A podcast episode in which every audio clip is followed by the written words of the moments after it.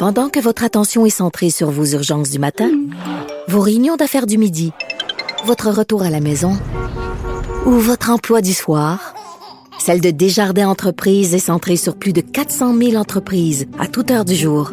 Grâce à notre connaissance des secteurs d'activité et à notre accompagnement spécialisé, nous aidons les entrepreneurs à relever chaque défi pour qu'ils puissent rester centrés sur ce qui compte, le développement de leur entreprise.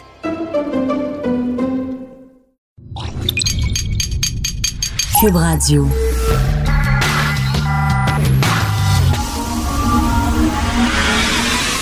De 10 à 11. De 10 à 11.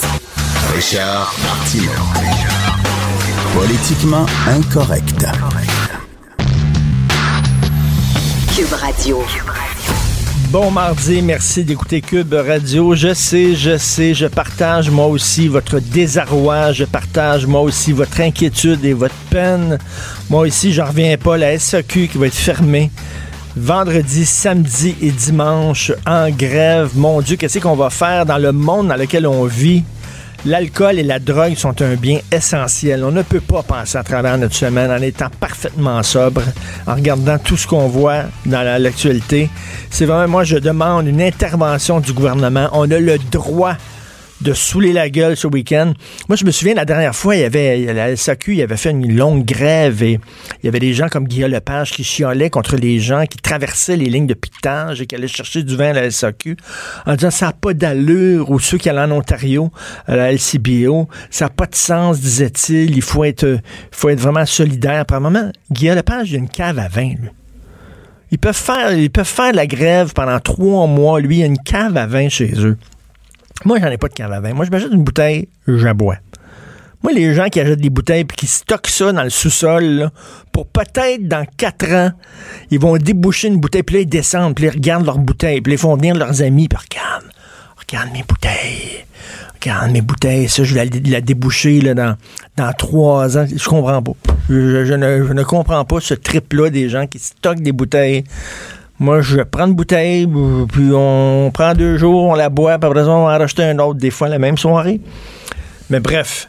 Alors, euh, la, la, SAQ qui va. Savez-vous, je pense que quand Karl, Marx lorsqu'il écrivait ses grandes œuvres sur l'exploitation des travailleurs, je ne crois pas qu'il pensait aux employés de la SAQ.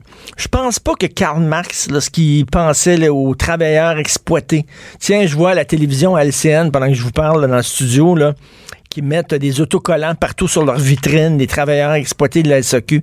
Ça ne vous appartient pas, ces boutiques-là. Ce sont des biens qui appartiennent au public. Les succursales de la SAQ n'appartiennent pas aux employés de la SAQ, n'appartiennent pas aux syndicats de la SAQ. Alors, arrêtez, c'est du vandalisme que vous faites.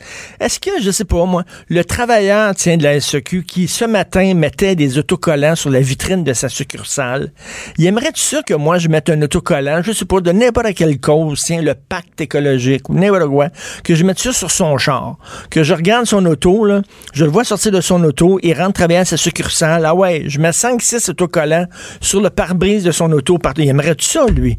Je pense que la police m'arrêterait en disant c'est du vandalisme. Comment ça se fait les policiers, les pompiers ont le droit de recouvrir leurs camions de pompiers d'autocollants quand ils sont en moyenne pression, quand les employés de la SOQ ont le droit de saloper puis de vandaliser? Après ça, on dit c'est épouvantable, les étudiants de l'UQAM. Regardez ce qu'ils font. Ils ont vandalisé les corridors de, leurs universités en mettant de la peinture sur les murs, en écrivant des, slogans. Regardez comment les syndicats se comportent. Regardez l'exemple qu'on donne à ces jeunes-là. Tu, vois dans, tu vois une succursale la SAQ, c'est complètement vandalisé. L'aventure, ils ont le droit. Ils sont en moyen de pression. C'est des syndicats, ils ont le droit. Connaissez-vous Gotham? La série Gotham qui raconte la jeunesse de Batman. Dans la série Gotham, il y a un asile qui s'appelle, le nom m'échappe, le nom de l'asile, mais il y a un asile dans la série Gotham et tous les psychopathes de la ville qui vont devenir le Joker, qui vont devenir le Sphinx, qui vont devenir le pingouin, ils sont tous enfermés dans cet asile-là. Pourquoi je vous parle de ça? Parce qu'au début de Gotham, tous les fous sortent de l'asile et prennent possession, envahissent la ville de Gotham. J'ai l'impression ces temps-ci, lorsque je lis les journaux, lorsque je regarde l'actualité, je regarde les bulletins d'information, j'ai vraiment l'impression que les, les, les patients, les fous sont sortis des asiles et ont pris possession, on, est en train de prendre possession de la société. C'est eux autres qui dirigent la société. Il y a tout le temps des nouvelles.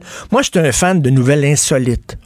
Tu sais, dans le journal, les nouvelles insolites, il y a tout le temps des nouvelles weird, des gens, des gens qui font des affaires weird. Mais avant, c'était comme, il y avait deux, trois nouvelles insolites. C'était comme en marge. Tu lisais le journal, puis à la page, je sais pas, B52, il y avait les nouvelles insolites. Puis là, je, je lisais ça, ça me faisait rire. Les nouvelles insolites, maintenant, c'est les nouvelles. C'est les grosses nouvelles. Les nouvelles insolites sont partout maintenant. À tous les jours, on en apprend. Avez-vous ça? C'est une nouvelle vraie, là. La bonne femme qui s'est aveuglée elle-même. T'as vu ça, Hugo? C'est toi qui m'as envoyé ça, d'ailleurs, ce matin, non? Ben oui. Une Américaine qui s'est aveuglée avec euh, quoi? Un drain cleaner. Ça, c'est quoi? C'est un nettoyant à drain? C'est comme du draino? Ouais, j'imagine que oui. Elle a pris comme du draino. Elle s'est mis ça dans les yeux. Elle s'est aveuglée, une femme, parce qu'elle a dit qu'elle est née aveugle dans le corps d'une voyante. OK, vous avez bien compris. Elle a dit, je me sens, j'ai toujours rêvé d'être aveugle, puis je me sentais tout le temps mal dans ma peau parce que je, je pouvais voir. Gros, fait que cette femme-là était triste. Ça va pas bien, hein, le monde. Imagine le drame qu'elle vivait. là. Elle, Tu sais, t'es un aveugle dans le corps d'une personne qui voit. Fait que là, elle a enfin réalisé son rêve. Elle s'est aveuglée avec du draino, puis elle dit que maintenant, c'est une femme heureuse parce qu'elle peut se promener avec un chien. Un chien, puis une canne blanche, puis elle est bien. Juste se fermer les yeux aussi, hein, ça a réglé le problème. oui, c'est vrai. C'est moins dommageable. C'est vrai. Se mettre comme un, un petit loup, Oui. un petit masque, là. que les gens se mettent quand ils dorment. Elle aurait pu rien que se mettre ça, puis ça aurait été ça, correct, là. Arrête. Non, elle voulait vraiment être aveugle. On appelle ça de l'apotemnophilie. Apotemnophilie, c'est un terme, regardez ça dans, dans le dictionnaire. Apotemnophilie, ce sont des gens qui disent que dans leur tête, ils sont handicapés, dans leur tête, ils sont amputés, mais malheureusement, ils ont le malheur d'être venus au monde dans un corps normal.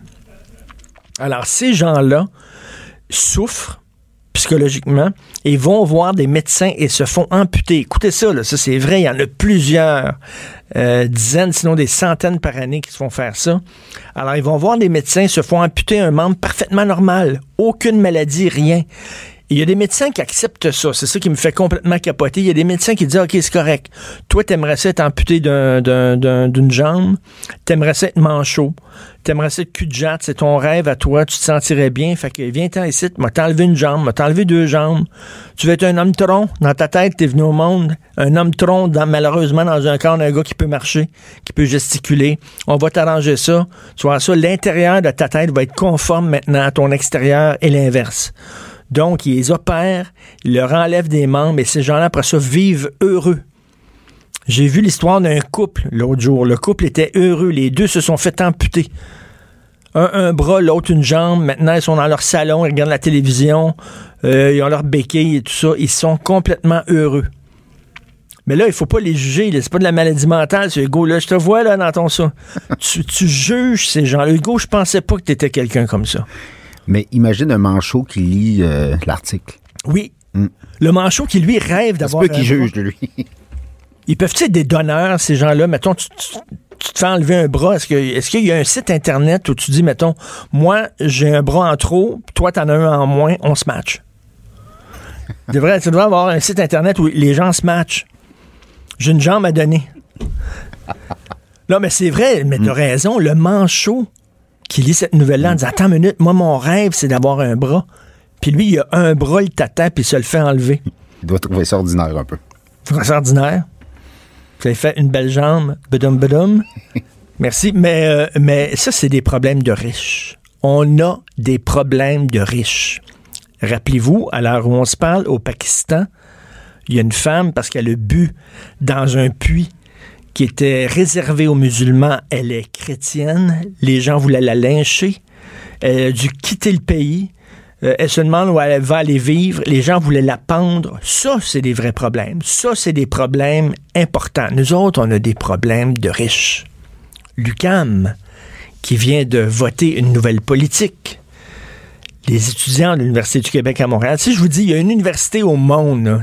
je dis pas que c'est l'UQAM, il y a une université au monde, ils ont vraiment adopté une politique flyée. Vous allez dire quoi à l'UQAM? Mais, bingo! l'UQAM.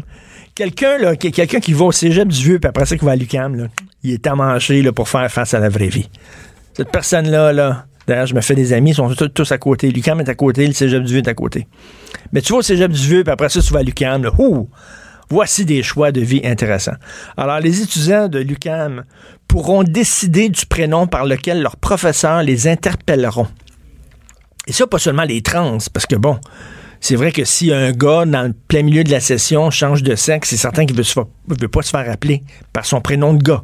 Il va demander au professeur, ben, appelle-moi maintenant Sylvie, Sabrina, je sais pas trop quoi, Sheila, n'importe quoi. On peut comprendre ça. Mais là, non, c'est- cette politique-là, c'est pour les 35 000 étudiants de l'UCAM. Fait que si, mettons, là, parce qu'on n'a pas choisi notre nom, moi, mes, mes parents m'ont appelé Richard, mais peut-être que dans ma vie de tous les jours, j'aimerais me faire appeler Ringo. Ringo ou euh, quel nom? Elvis? Bruce. Quel nom t'aimais? Toi, toi, Hugo, tu l'as pas choisi, Hugo, ton prénom. Mais dans, dedans de toi, là, en dedans de toi, quand tu fermes tes yeux, là, comment tu t'appelles? Dans, dans le, dans le plus profond de toi. Euh, attends un Spatule? peu. Pas Richard. non, non, non. Spatule? Spatule? Oui. Bonne idée. Je te verrais spatule, moi. Merci. Mais moi, je me sentirais bien spatule. Alors là, tu peux demander à ton professeur, ben écoutez, là, vous m'appelez plus, tu sais, le, le prof, ça doit être compliqué, là, maintenant, là. Là, il dit, OK, ça, c'est Hugo, non, non, à partir d'aujourd'hui, c'est spatule. C'est pas évident, là. Puis là, il peut pas rire de toi parce que c'est une politique, c'est écrit, là. Si tu dis à ton professeur, tu vas m'appeler à partir de demain, tu vas m'appeler Sabrina, il est obligé de le faire, sinon tu peux avoir des recours légaux contre lui. Tu vas aller voir le directeur de l'UCAM et tu vas dire, écoute, c'est écrit. Donc, euh, l'UCAM voit des problèmes de riches. Est-ce que les professeurs peuvent changer de nom aussi? Non, non, non, non, non, juste c'est pas écrit. Non, non, attendez, prof. Voyons donc. Non, non, t'es dans, t'es dans la haut de la hiérarchie quand t'es un professeur, t'es un gros bourgeois sale.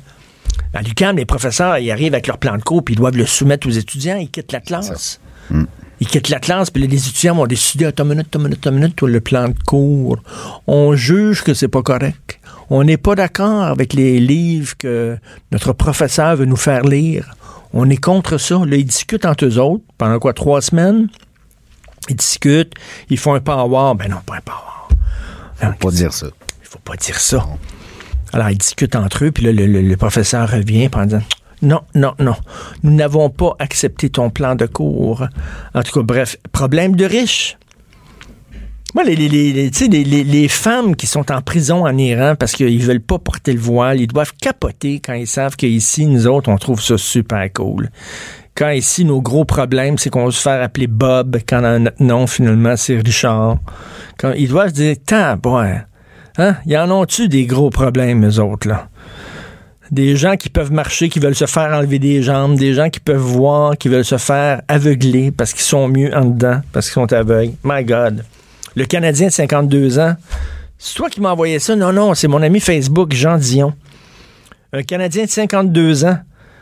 Il est transgenre. Lui, il a sept enfants. Il est marié, il a sept enfants. Il a décidé de quitter sa femme, il a quitté sa famille. Il est devenu une femme. Et attendez une minute, dans sa tête, il est, une petite fille de 6 ans. OK, fait qu'il s'habille en vêtements de petite fille, mais qu'il fait, fait sur mesure parce que le gars, il est vraiment là à jouer au football. Il se fait habiller en des vêtements de petite fille. Et là, il dit dans sa tête, il, il- écoute ça, il, a 6 ans, c'est une fillette de 6 ans. Il s'est fait adopter. Il s'est fait adopter par un couple qui ont des jeunes enfants. Et lui passe ses journées. It's not a joke, c'est dans le Daily Mail. Une histoire qui date de 2015. Il passe ses journées avec les enfants de ses parents adoptifs qui ont 8 ans, 9 ans, puis il colore. Il fait du coloriage dans des... Dans des, dans des- il dit qu'il est tanné d'être un adulte. Il veut retourner, il veut, il veut être une petite fille de 6 ans. C'est un peu épeurant, ça. Là. Il fait du coloriage avec des enfants. Mais c'est pas de la maladie mentale. Tu juges, Hugo. Tu me fais de la peine, Hugo. Je pensais que tu étais plus Non, ouvert que juge ça. pas lui. À juge les parents qui l'ont adopté. Mais ça leur tentait d'avoir une petite Ah, fille oui. de 6 ans qui ressemble à un homme de 52. Vu de même. Ben, il faut que tu sois ouvert à la diversité, Hugo. T'es trop fermé. Je vais essayer. Oui, il faut que tu ailles dans, une, dans un atelier de rééducation à l'UQAM. Je suis sûr qu'ils font ça. Des ateliers de rééducation, tu vas sortir de là, puis tu vas voir la vérité. Puis tu vas être ouvert. L'art est dans la manière. Non, c'est pas de la comédie. C'est politiquement incorrect avec Martineau. Alors, euh, Hugo Veilleux vient de me dire que c'est l'asile d'Arkham. C'est l'asile d'Arkham dans Gotham qui est, où tous les psychopathes sont, euh, sont enfermés. Euh, J'ai lu l'autre jour dans la presse, mais j'en revenais pas d'ailleurs que la presse publie ça, un texte de notre prochain invité, conseiller en relations publiques, qui prend la défense de Maxime Bernier, puis qui dit les planètes pourraient s'aligner pour Maxime Bernier. Et je dis, wow, quelqu'un qui se nomme qui dit dans quel milieu de travail il, il œuvre, conseiller en relations publiques. Je dis, my God, il prend la défense de Maxime Bernier, il a pas peur de perdre sa job. Maxime Bernier, ces temps-ci, c'est vraiment le souffre-douleur de tout le monde, puis de la presse qui a publié ça. Alors, je voulais avoir comme invité ce monsieur-là, monsieur André Valiquette, qui est avec nous. Bonjour, monsieur Valiquette. Bonjour, Richard. Puis c'est vrai qu'il y a mauvaise presse un peu dans la presse. Auprès de certains gens bien pensants, ils aiment bien dire que Maxime Bernier... euh, il sait pas de quoi il parle, il est ridicule, il fait pitié. hein, on, lui tombe dessus régulièrement. là. Ouais, ouais, ouais. Ben, ouais. Ben, Maxime Bernier, c'est quand même un politicien d'expérience. Euh, faut se rappeler qu'il a été ministre des Affaires étrangères du Canada, ministre de l'Industrie. Euh, il sait de quoi il parle. Il a un parcours. Maintenant, il y a des choix aussi. Des choix qui ont sûrement été euh, difficiles parce qu'il a quitté un parti qui se présente comme étant aspirant à prendre les, les rênes du Canada. Mais on voit aussi que Trudeau, malgré euh, toutes ses euh, toutes ses pitreries et puis ses, euh, son- ses résultats miteux, euh, il reste en avance euh, sur Scheer. Alors il faut se demander pourquoi aussi. Alors, alors, à côté de ça, il y a Maxime Bernier qui n'a pas l'air, qui a peut-être l'air de bien des choses, mais, mais pas d'une girouette et euh, qui a des principes et euh, qui a le courage de les dire parce que Euh, c'est ça sa politique, c'est fini le politiquement correct. Ça doit vous dire quelque chose. Ben oui, il y a un moment justement où on voit de plus en plus de gens qui se magasinent un parti, hein, des politiciens qui, euh, euh, on l'a vu, le Madame Gertrude Bourdon qui se magasinait un parti. Euh, lui, au contraire, non, il, au contraire, il, il est fidèle à ses principes et s'il voit que le parti dans lequel il est dévie des principes qui lui sont chers, qui lui Ouais. tiennent à cœur, Ouais. il quitte. Et la cassure, hein, ça a va. été euh, la, la cassure, ça a été sur euh, sur une ou deux affaires. Ben, Gestion de l'offre. la gestion de l'offre, bon, tu sais, je pense que les gens savent un peu de quoi il s'agit. C'est comme un cartel de 13 000 fermiers, dont beaucoup sont millionnaires, qui ont des prix garantis. euh, Ça, pour- ça, ça, ça, le- Hein? en parenthèse, Ouais, euh, quand, ouais. quand on parle, mettons, des fermiers, les gens vont dire, ils tirent le diable, ils tirent, le- ils tirent le diable par la queue, ils ont de la difficulté, les fermiers, voyons donc, ils travaillent comme des fous, puis ils ont très peu d'argent. Il y a beaucoup de fermiers, là, les grandes fermes là, euh, qui produisent du lait, là, les fermes laitières, ils font beaucoup d'argent. Ben, je pense que, écoutez, il y en a beaucoup. euh, je pense que la majorité travaille comme des fous, mais pas les fous comme ceux dont vous parliez euh, dans le, le micro début. précédent. Mais euh, par contre, c'est vrai que c'est quand même des grosses entreprises. Peut-être qu'on devrait songer à les aider à faire la transition pour qu'en Amérique du Nord, ils fassent, ils, fa- ils puissent faire face à la concurrence. Parce que les, les euh, dans l'agroalimentaire, ce qui marche, c'est les grosses business. Mais nous autres, euh, si on veut encourager des petites business par la gestion de l'offre, on se tire dans le pied parce que c'est les consommateurs qui payent pour ça. Fait que tu sais, les gens, ils vont peut-être comprendre que euh, la, les, payer deux fois plus cher sont le, le lait, le beurre, la volaille, etc. C'est pas, euh, c'est pas une bonne idée parce que c'est pas ça qui, qui, c'est pas une politique pour les Canadiens. Puis Cher, qui a pas été capable de s'opposer à un groupe d'intérêt comme ça. C'est incroyable. mais qu'est-ce qu'il va faire lorsque tous les autres groupes d'intérêt vont Ben se oui. manifester pour dire, euh, ben moi aussi j'ai des problèmes, hein? Parce que moi, le Parti conservateur, dans Même ma tête à moi, les partis conservateurs, dans ma tête à moi, ce sont des gens qui, qui disent, ben nous autres, on plie pas devant, devant les groupes de pression, devant les syndicats, devant les groupes d'intérêt, etc. On sait où on s'en va, et c'est pas vous qui allez euh, dicter euh, la politique canadienne. Et là, soudainement, se mettre à genoux ben oui. devant, Ben oui. devant. euh, Puis il y a un bel exemple de ce que vous dites là, c'est euh, sur le multiculturalisme. Bon, les conservateurs, normalement, sont, sont pour la défense des valeurs canadiennes. Oui. Mais est-ce que c'est pour la défense des valeurs canadiennes de, de, de, même pas être capable de s'opposer à ce qu'on augmente le- l'immigration au Canada encore, alors qu'on a de la difficulté à intégrer correctement les immigrants que nous avons? Et ça, c'est pas être anti-immigrant, c'est seulement dire on Exactement. veut mieux les intégrer. Exactement. Je suis pas en train de dire que l'immigration c'est pas une bonne affaire en soi, pas du tout. Euh, le Canada s'est bâti beaucoup grâce aux immigrants et ça va, euh, ça va continuer. Mais euh, là, c'est plus comme avant. C'est que là, euh, d'une part, il y en a beaucoup plus, mais aussi qui, veulent venir au Canada. Puis l'ONU est en train de concocter quelque chose pour ça, auquel pas mal de pays s'opposent. Et puis, euh, dont Maxime Bernier. Euh, mais euh, c'est sûr qu'on n'arrivera pas à garder les valeurs canadiennes si des immigrants qui viennent de pays qui, qui ne vivent pas du tout nos valeurs, qui en sont à mille lieues, et c'est encore plus loin que des gens dont vous parliez tout à l'heure, ben, si on n'est pas capable de filtrer l'immigration davantage, puis pour filtrer, ben, il faut baisser un peu la quantité pour les années qui viennent. Après ça, on verra. Mais pour recevoir des gens et bien les intégrer, faut avoir une culture, faut qu'ils s'intègrent à quelque chose. Et là, quand on voit Justin Trudeau qui est allé dire au New York Times que le Canada, il disait fièrement, le Canada est le premier pays post-national en disant nous n'avons pas de culture propre. Ben oui, c'est ça. on n'a pas de core culture qui disait ça. Il dit finalement le Canada n'est que l'addition de tous les immigrants qui viennent ici au Canada, mais on n'a pas. Je veux dire, comment on peut accueillir quelqu'un si on n'a rien à lui offrir? Ben oui. Alors, vous savez, hein, dans le, C'est fou, ça. Dans la politique du Parti populaire du Canada, puis de Maxime Bernier, il y a un élément de fierté. Fierté des valeurs occidentales. Fierté de ce qui a permis à nos sociétés de s'enrichir et de prospérer. Mais là, il y a Puis, des gens qui vont pas dire. être capable de défendre ça, il y a un problème là, que lorsqu'on n'est pas capable de Il défendre y a ça. des gens qui vont dire que c'est raciste, c'est d'extrême droite, ça.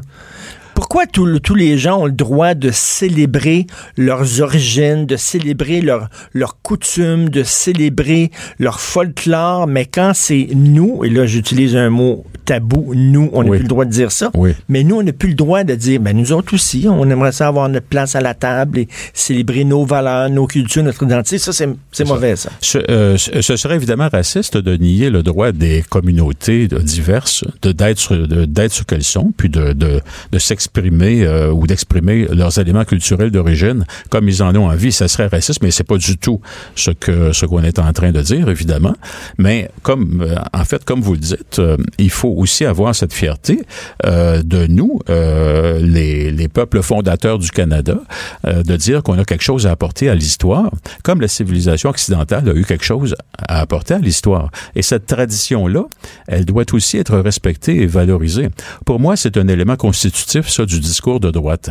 Mais les conservateurs, ils visent en fait à occuper le centre, parce qu'ils ils sont en train de s'imaginer que Trudeau est rendu tellement à gauche que les autres, ils vont occuper le centre. Mais j'ai- on a une petite surprise pour eux autres. Trudeau, c'est pas un fou non plus.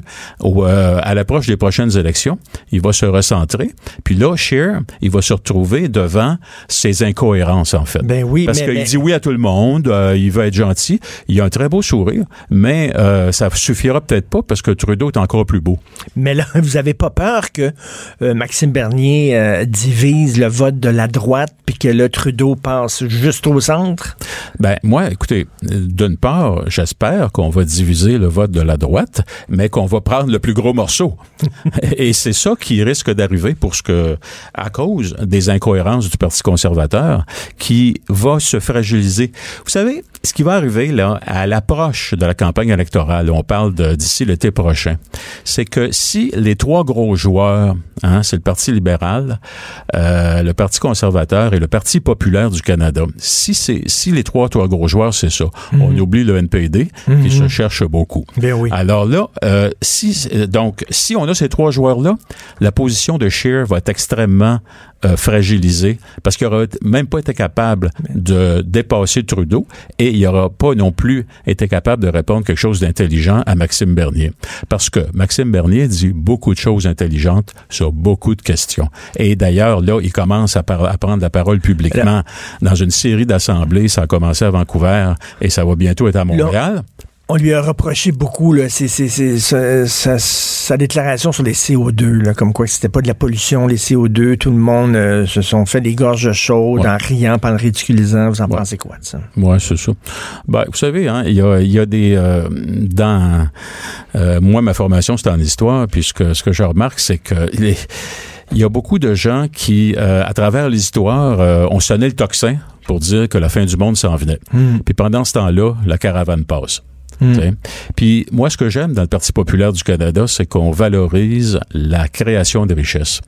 C'est pas la répartition de la richesse qui a amélioré les conditions de vie des gens principalement dans l'histoire, c'est la création de richesses. On a juste à regarder tout ce qui a été inventé depuis 150 ans, c'est évident.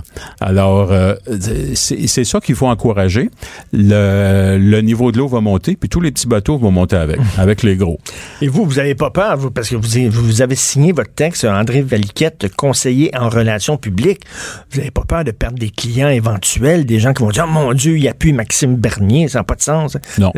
Non, j'ai pas peur. Ben vous savez, hein, moi, euh, je, quand je, même venir ici devant vous, pour moi, c'était, c'était un certain défi. C'est ma première entrevue à la radio. Ah, vous et, bon. et je, je, je, je- bon, euh, c'est ça. euh, C'est, on, on va dire que ça m'a demandé à moi, André Valicotte, un petit peu de courage, mais je regarde le courage de Maxime Bernier, euh, qui a, qui a fait tout ce qu'il fait depuis quelques mois. Ben, je me dis, euh, on va pas se laisser arrêter par ça. Non, j'ai pas peur. Mais, euh, mais le défi, le défi à relever est gros parce que les prochaines élections, c'est au mois d'octobre, ça arrive, c'est demain. ça. Le ça. mois d'octobre, c'est demain. C'est ça. Il, Alors, doit, il a doit trouver des, des- des Ouais. candidats et tout ça, monter un Absolument. parti. Alors, alors, les candidats vont être nommés par les associations locales ou bien par le chef. Euh, Maxime Bernier connaît beaucoup de monde. Les associations locales, il y en a déjà dans la moitié des circonscriptions du Canada. Euh, à Montréal, euh, seulement à Montréal, il y en a six qui vont se créer dans la semaine qui vient. Celle de mon quartier euh, s'est créée il y a deux semaines. C'est là que j'ai commencé, moi, à m'impliquer. Je suis un militant de base et j'ai commencé à m'impliquer il y a deux semaines. À- euh, puis, de quelques jours avant ça, j'ai écrit l'article dont vous parliez au début, qui est paru dans la presse. Voilà. Et moi, moi, ça m'étonnait que la presse publie ça. Ah, faut leur demander. Ben, ben, tant mieux. Il, il- il- ça a l'air qu'il y a plusieurs diversités de voix dans les, dans les tribunes libres. C'est très bien. Mais M. Valiquette, merci beaucoup. Ça m'a fait plaisir, Merci Richard. beaucoup, André Valiquette. Donc, euh, je vous invite à lire euh, ce texte-là, très intéressant. Les planètes pourraient s'aligner pour Maxime Bernier. C'est un autre point de vue, parce que, je sais pas, il est comme si c'était la mode de taper sur Maxime Bernier, de se le ridiculiser. Monsieur Valiquette dit au contraire, non, non, c'est une force politique importante qui est en train de monter et euh, on risque d'être surpris au- pour les prochaines élections. Merci, Monsieur Valiquette. Merci beaucoup, Richard. Martineau, franchement, même avec les cheveux gris, il reste un animateur très coloré. De 10 à 11. Politiquement incorrect. Cube Radio.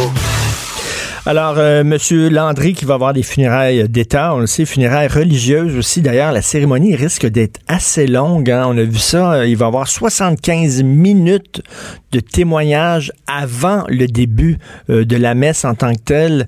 Euh, donc, c'est cet après-midi à partir de 14 heures. Nous allons en parler.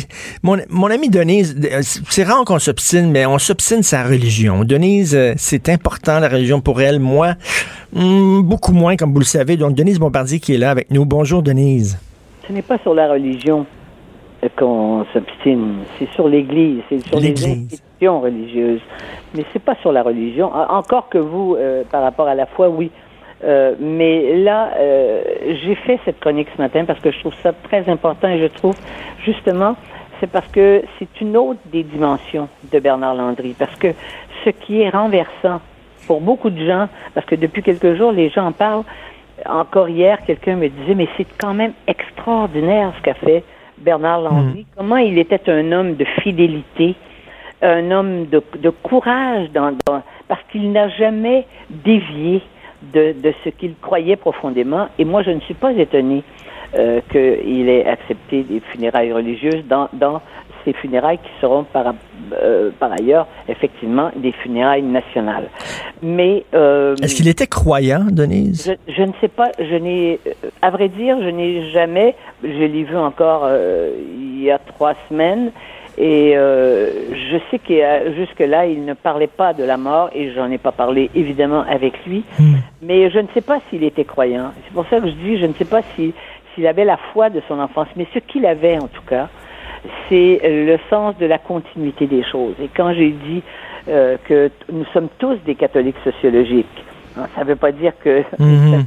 même les même les agnostiques sont des. Et ça, je pense que vous êtes vous êtes d'accord. Nous sommes. Je, suis, je suis, je, je suis de culture catholique, même si je ne suis pas pratiquant, c'est ça? Sociologiquement, c'est ça. Et vous n'êtes pas croyant, vous, en plus. Mm. Mais euh, nous sommes des catholiques sociologiques. Nous avons été élevés dans la culture judéo-chrétienne, si on veut l'ouvrir. Et euh, moi, je pense effectivement que l'Église, euh, que le lieu physique est un lieu qui est un lieu sacré, euh, est un lieu qui favorise et qui encadre de la façon la plus, comment dire, la plus juste euh, ce rite de passage qu'est la mort. Moi, j'ai assisté depuis quelques années à, de, à, à plusieurs funérailles hein, de, de gens qui ne voulaient pas de funérailles religieuses et c'était du n'importe quoi. Ah oui. Oui. Et Ça, ça manquait quoi de transcendance, de... ça, de- man- ça man- ça manquait de transcendance, ça manquait de sens hein, euh, par rapport, à, par rapport à, à une fin de vie. Ça manquait de paroles. Parce que, vous savez, moi j'ai assisté à des funérailles où les gens chantaient des chansons western, des chansons. Euh, j'ai euh, j'ai vu dans un dans un, un- un crématorium où ils avaient, il y avait l'urne qui était là avec des photos du mort en maillot de bain.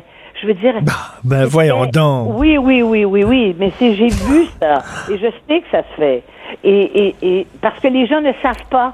Et en fait, les, les, les incroyants et la laïcité n'a pas inventé de rite de passage pour la mort qui correspondent le plus à, au mystère de la mort. Parce que, Mhm, que l'on mhm. soit croyant ou non, il y a tout de même le mystère de la mort. Ben Et je sais que cet après-midi, où je serai d'ailleurs, euh, je sais que cet après-midi, euh, ça va être une expérience spirituelle, c'est-à-dire ce sont les esprits qui m'ont communiqué. Moi, je connais, je connais, je crois pas aux esprits dans les airs au bonhomme vert, on s'entend bien. Mhm. Mais nous allons être en communion avec Bernard Landry. Nous allons à- à écouter de la musique sacrée. Et nous, nous allons aussi être confrontés à notre propre mort aussi. On va l'affronter, notre propre mort aussi. Ça nous renvoie à notre propre mort. Et nous allons aussi avoir une, une expérience esthétique.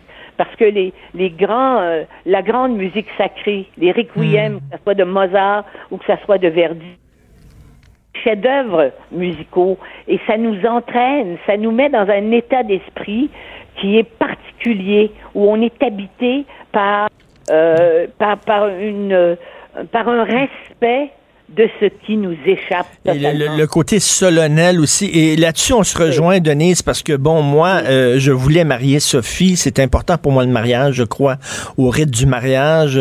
Je voulais montrer à mes filles que j'ai eu d'un- d'une autre union que Sophie n'était pas une femme de passage, mais qu'elle était dans ma vie, donc je voulais la marier. Vous vouliez symboliser votre oui, amour. Et là, et là, on s'est dit, est-ce qu'on va aller à l'hôtel de ville devant un protonotaire, comme si on venait d'acheter une maison, puis on va signer des documents, puis là, on s'est marié Voilà. dans une église, finalement. Savez-vous pourquoi? Je cherchais une, une, sorte de transcendance, quelque chose de, de majestueux euh, à la hauteur de l'événement, et finalement, j'ai pas trouvé mieux qu'une église. Mais alors, vous voyez que même, je le savais parce que vous êtes trop, je dirais, vous êtes trop intelligent pour, pour, pour ne pas comprendre ça. C'est, il y a quelque chose qui nous échappe. Et les gens qui croient que la réalité, c'est seulement ce qu'ils voient, hein, et ce qu'ils perçoivent, c'est pas vrai. Et devant ce grand mystère, le grand mystère de la vie aussi, moi, j'ai fait baptiser mon fils Pourquoi? ce- parce que je voulais qu'il qu'il qu'il qu'il soit en continuité avec ce que moi j'avais vécu Votre culture, c'est ça. et aussi parce que je ne voulais pas aller enregistrer mon fils comme on, on enregistre une voiture. Ah, c'est d'une tristesse incroyable, ça, des, des- des mariages, euh, comme je dis, devant le protonotaire, puis tout ça, là, avec quelqu'un qui appuie Oui. sur un bouton, puis euh, il y a une musique des classelles Oui. qui joue, là, de... Oui. Et quand ma petite fille est née, j'ai dit, j'ai demandé à mon fils de manger avec lui. Euh, et j'ai commencé à lui dire, écoute Guillaume, tu sais à quel point je, je respecte les, les traditions qui nous définissent.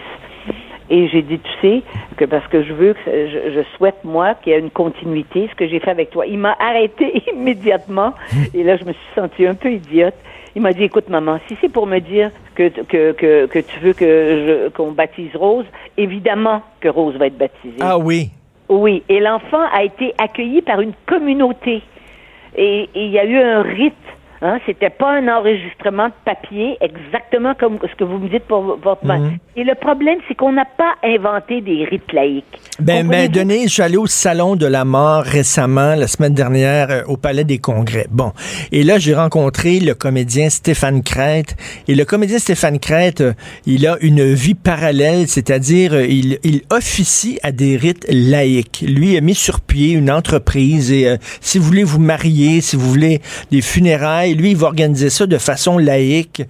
Il dit, on a besoin de rites, mais les rites religieux ne tiennent plus. Donc, maintenant, on va inventer des rites laïques. Mais c'est des rites sans racines, sans, sans aucune profondeur historique, sans rien, là. ouais, par définition, le rite, c'est enraciné. Ben oui. Et c'est pas pour rien. Et on, et on peut tout reprocher aux grandes églises institutionnelles.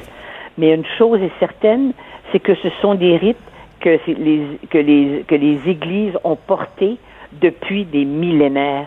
Ça a subi l'épreuve du temps. Et c'est la chose qui nous ramène à l'essence de la question qu'on se- pose à un moment donné dans notre vie et qu'on qu'on se pose tous les jours.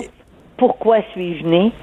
Et pourquoi je meurs? Et ce- c'est pas ça qui se cache derrière tout le débat sur le crucifix à l'Assemblée nationale. C'est que les gens ont dit, ouais, c'est un signe religieux, non, c'est un signe patrimonial, mais que les gens auraient, auraient l'impression de nous, de nous arracher à notre histoire, de nous arracher de force à notre culture si on l'enlevait de l'Assemblée. Mais, mais bien sûr, c'est une tortue ou un oiseau, ça fait longtemps qu'on l'aurait descendu. C'est parce que on est, il faut être, il faut s'incliner devant la seule chose qui nous échappe totalement, c'est cette question fondamentale, ce mystère de- la vie et de la mort.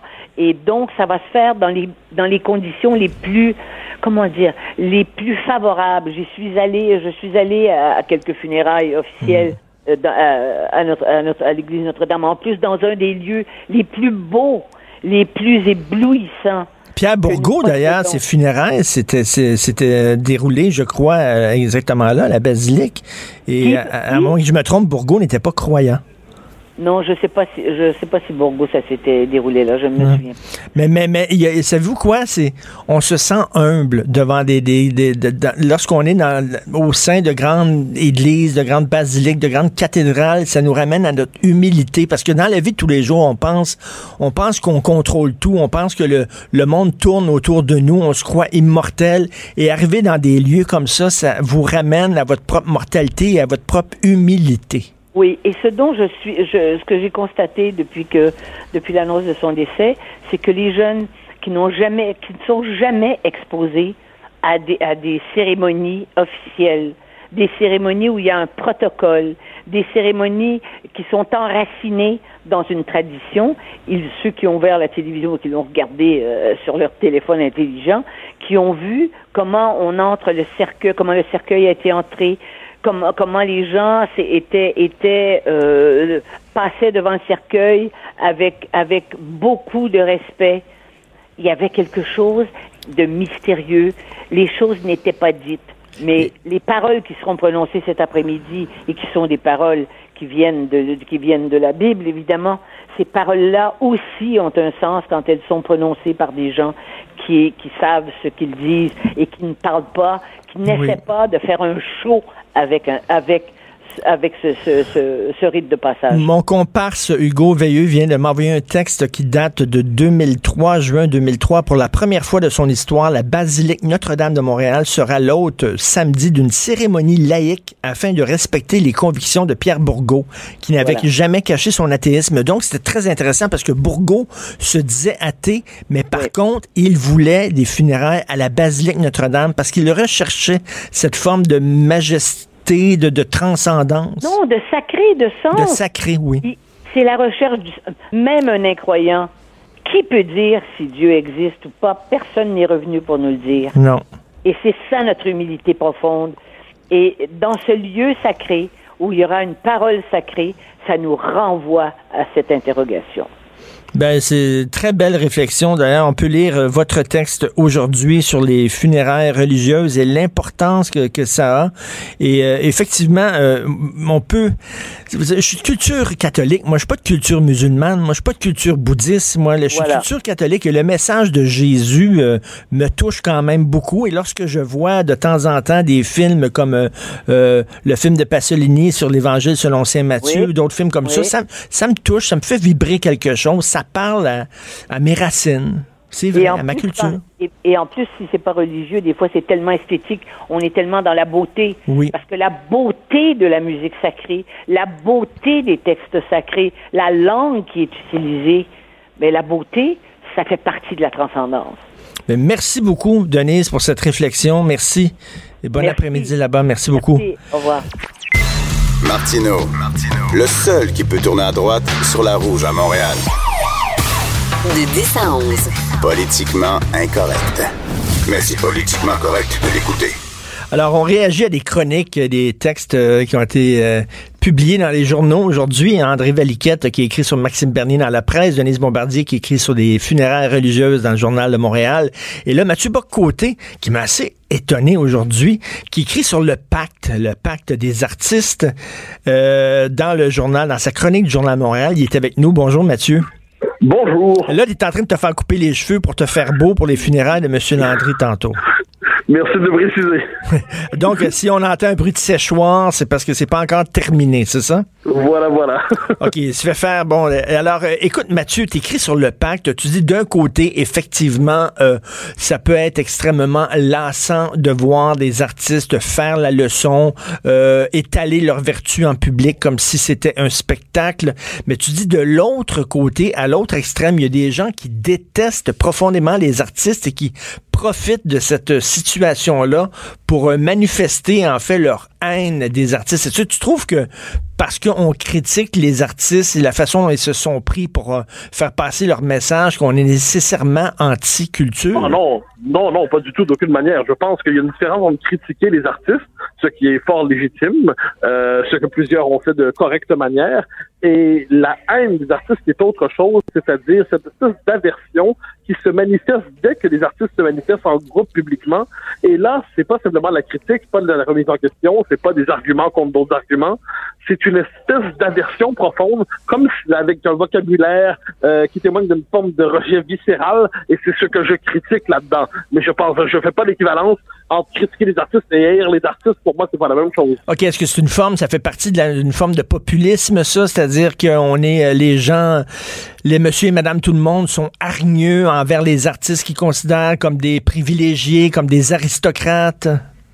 Oui, oui, il y a probablement quelque chose là-dedans, c'est-à-dire on entend tout le vocabulaire, on les traite systématiquement de subventionnés, on les réduit à cela, alors qu'à me semble-t-il, dans une petite culture, une petite société comme la nôtre, on ne saurait s'en prendre au financement public des arts en général, me semble-t-il. Mais c'est surtout, quand on veut réduire les artistes à la pure figure du divertissement, je trouve qu'il y a quelque chose d'assez triste là-dedans. Quand on pense à l'œuvre de, bon, de, des figures plus anciennes, mais d'un, d'un Yvon Deschamps, d'un Gilles Vigneault, d'un Félix Leclerc, de tant d'autres, euh, il y avait une portée une portée sociale, une portée politique dans leurs propos. Et réduire l'artiste à la figure du divertissement et lui dire ta gueule lorsqu'il décide de s'impliquer euh, socialement ou publiquement, ça je trouve ça inquiétant. Mais encore une fois, je le redis, on peut les critiquer, on peut critiquer leur côté sermonneur, on peut critiquer plus encore les manifestations de vertu ostentatoire, mais ne confondons pas cette critique légitime avec l'espèce de hargne qui s'est exprimée sur les médias sociaux depuis une semaine.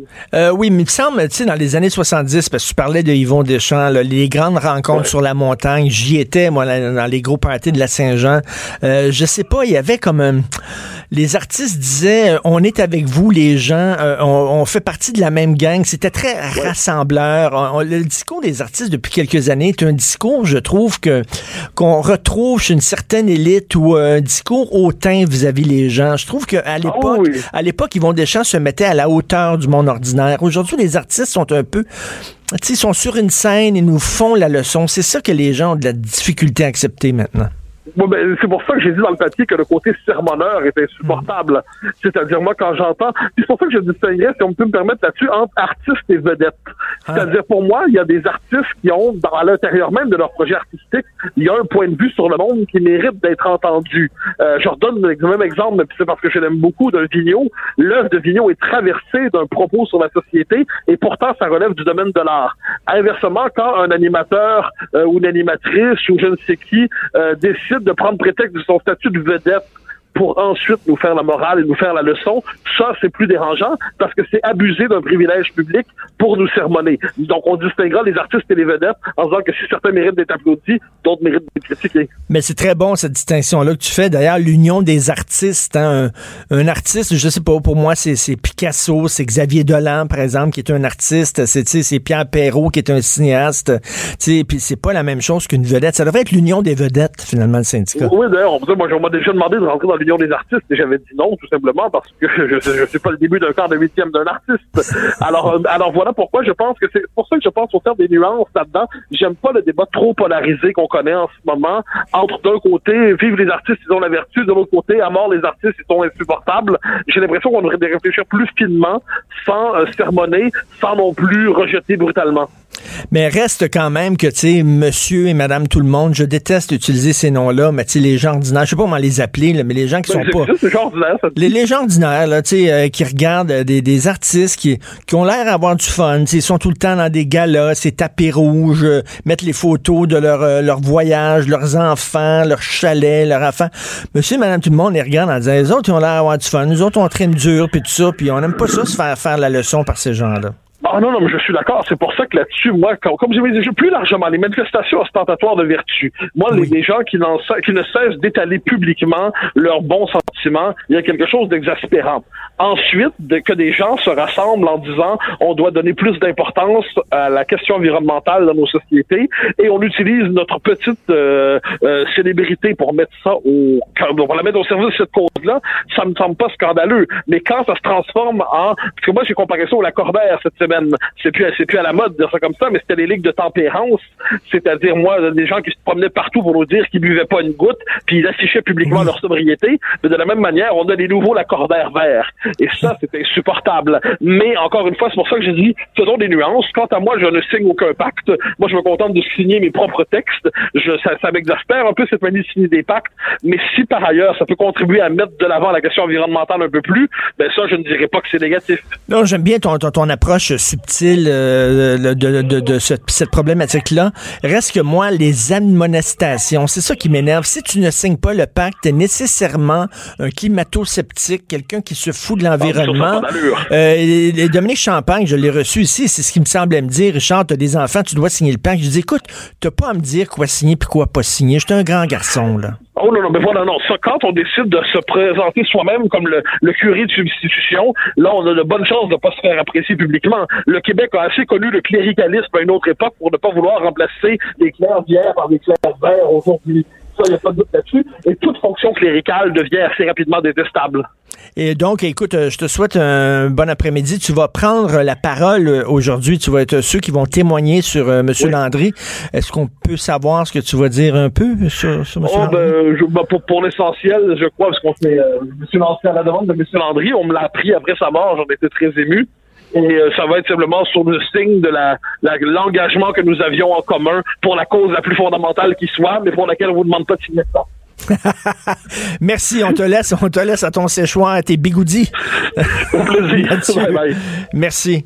Alors, c'est cet après-midi, donc, les, les funérailles d'État. Non, je, je, mets ça le texte, parce que je me disais, coudon, il est en train de dire tous ceux qui critiquent les vedettes sont des, sont des anti-cultures et tout ça?